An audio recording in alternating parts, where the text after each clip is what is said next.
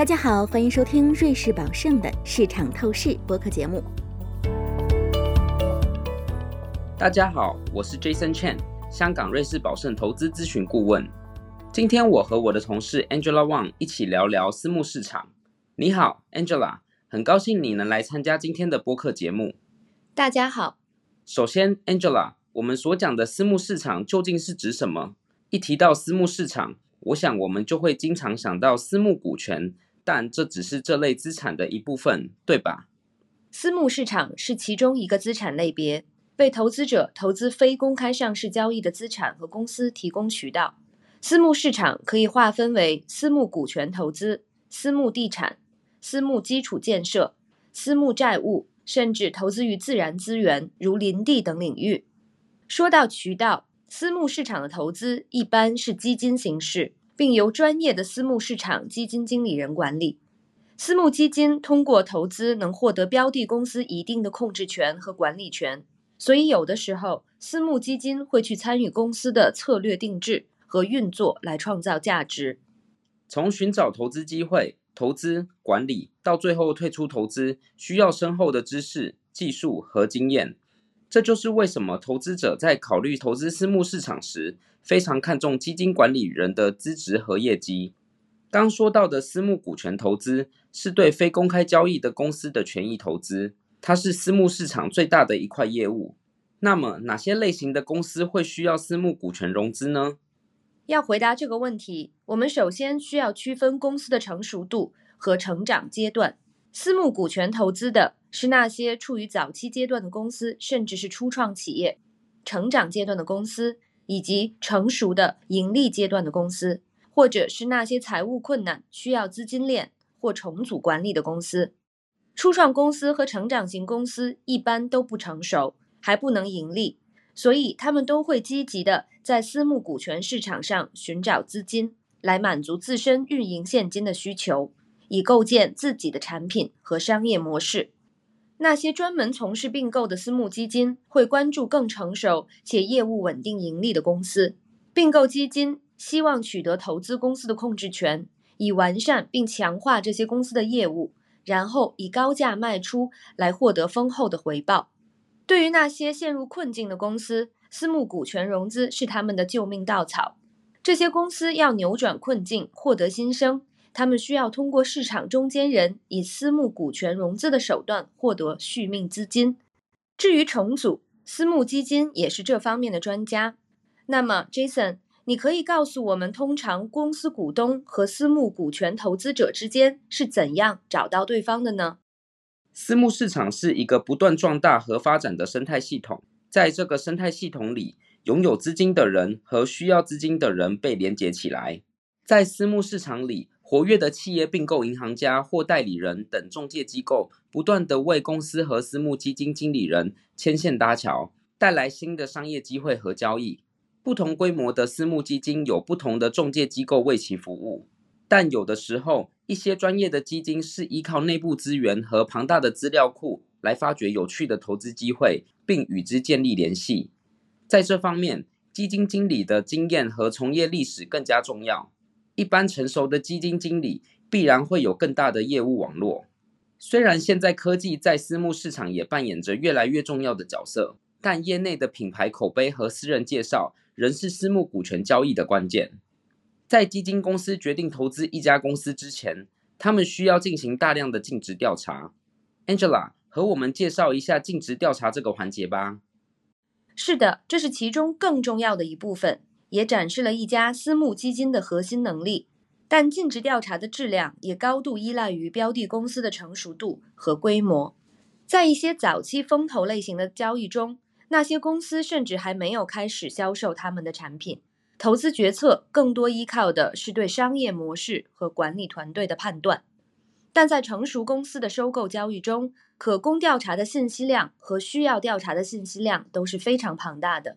就会有若干不同的尽职调查同时进行，例如商业尽职调查、财务尽职调查、法律尽职调查、技术尽职调查等等，并且大多数也由各类第三方机构和审计师同时在进行。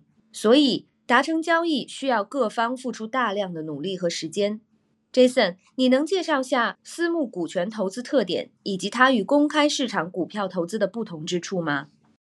在投资私募股权时，投资人会先做出将投入的承诺资本，也就是 capital commitment，而这和资金的实际缴纳并不是同时发生的。承诺资本在投资私募股权初始阶段并没有直接投入，而是会在未来一段时间内逐步缴纳完成，而每次的缴纳叫做 capital call。也就是私募基金缴纳通知。一般来说，私募投资是不具备流动性的，投资期限通常为三到五年。封闭式基金的投资期限可能甚至超过十年。也就是说，私募投资不能今天买明天卖。不过，私募投资与其他投资的一个根本区别是，投资者回收他们投资的时间是由私募基金经理决定的，而其他类型的投资，如 mutual funds 共同基金。什么时间买卖都是由投资者自己决定的。作为投资组合的一部分，私募投资管理的方式有些外包的意思。虽然私募基金在二级市场上有一定的流动性，但卖出方可能需要给资产净值打折才能卖得出去，这取决于当时的市场环境和周期。另外，考虑到投资的是非上市公司，信息的不对称情况将更加严重，需要深入考虑投资目标和运营控制。商业计划包括并购或财务重组等公司行动。另外一方面，私募市场资产的波动性往往比公开交易的资产低得多。这主要是因为估值是按季度进行的。我们来谈谈你刚才提到的不具备流动性的问题。从投资者的角度来看，说资产缺乏流动性听起来像是件坏事。但如果投资者能够承受将资金投入一段相对较长的时间，他们会因为牺牲了这种流动性而获得回报，这实际上也不算是一件坏事。如果找对了基金经理，情况应该是这样的。但是必须指出的是，大多数投资者不会将全部资本都投入到私募市场，而只是配置一小部分资金，或者逐渐提高配置的比例。所以，从投资组合管理的角度来讲，这是一种平衡资产管理的行为，在财务规划允许的情况下。配置一部分缺乏流动性，但预期可能获得更高回报的投资是有意义的。这种缺乏流动性的特性，或许也正是私募市场最有魅力的地方。下面让我们讨论一下当前的环境。就目前而言，你认为在私募股权领域都有哪些发展趋势？在过去十年左右的时间里，我们看到私募领域的募资活动强劲增长，许多基金成功完成了募资计划。这也是由于市场在过去十年一直处于低利率环境中，导致大型机构投资组合从固定收益转向了股票和另类投资，如私募市场。私募市场的融资规模在2021年达到顶峰，尽管2022年上半年仍保持强劲，但由于公开市场的波动和投资者对未来的不确定性，增速已经开始略有放缓。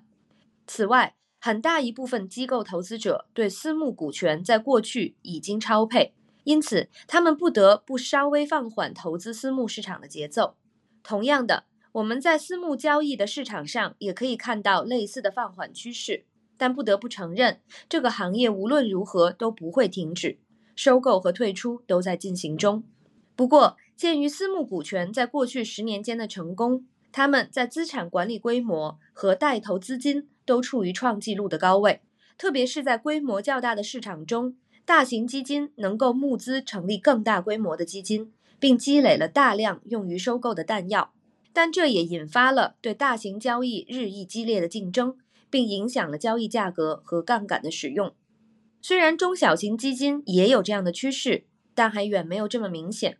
这也是因为可供投资的小型私有公司数量更大。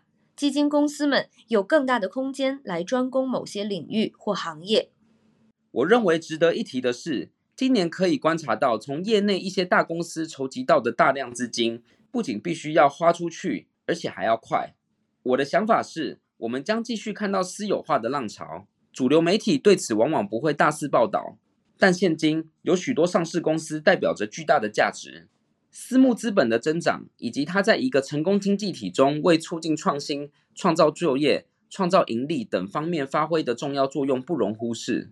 投资者应该考虑持有一个多元化的投资组合，并将资产配置到不同的资产类别，包括公开上市的和私募的资产，让这些资产适合他们当前和未来的需求和财务状况。另外，私募市场可以为投资者提供在公开市场上无法得到的投资机会。在考虑投资私募市场时，在私募领域内部是否也需要多元化呢？像我们之前讲的，私募市场可以按照标的资产的类别进行分类，子类别之间彼此不相关，具有不同的特征，可以满足不同的需求。此外，私募股权也应该被视为一把伞，可以划分为风投资本、成长型股权。并购和特殊情况不良资产投资，所有这些投资都提供不同的风险回报和流动性概况。此外，考虑到封闭式基金的存续期和因为共同投资给投资组合增加了集中度风险，投资者需要非常认真的思考未来十年或三到五年，他们希望在哪些领域和行业建立共同投资的敞口。要建立一个成功的私募投资组合。关键的一步是分散投资年份，投资年份就是我们所说的 vintage year。基金的 vintage year 就是基金进行首次投资的年份，这是一个参考点，就像在葡萄酒瓶上标记年份一样。如果没有这个参考，两者都会非常的混乱。我们知道不同 vintage year 的基金表现各不相同，所以在它们之间分散投资显得非常重要。好了，我们今天已经讨论了很多内容。作为总结，我们一定要强调的重点是，私募市场投资是一项长期投资，且不具备流动性的，这一点大家一定要注意。但它们适合作为多元化投资组合的一部分。本期市场透视播客节目到这里就结束了，感谢大家收听我们的节目，希望您喜欢本期的内容，欢迎下次继续收听，再见。感谢您收听瑞士宝盛的市场透视。如果您喜欢本期内容，可以通过 Apple Podcast 订阅，随时随地收听我们的节目。欢迎访问 www.juliusby.com，进一步了解瑞士宝盛、我们的团队以及我们的最新观点。我们将在下一期节目中为您呈现崭新内容，欢迎当时收听。以下内容为节目免责声明：本节目中所述信息与观点属营销资料。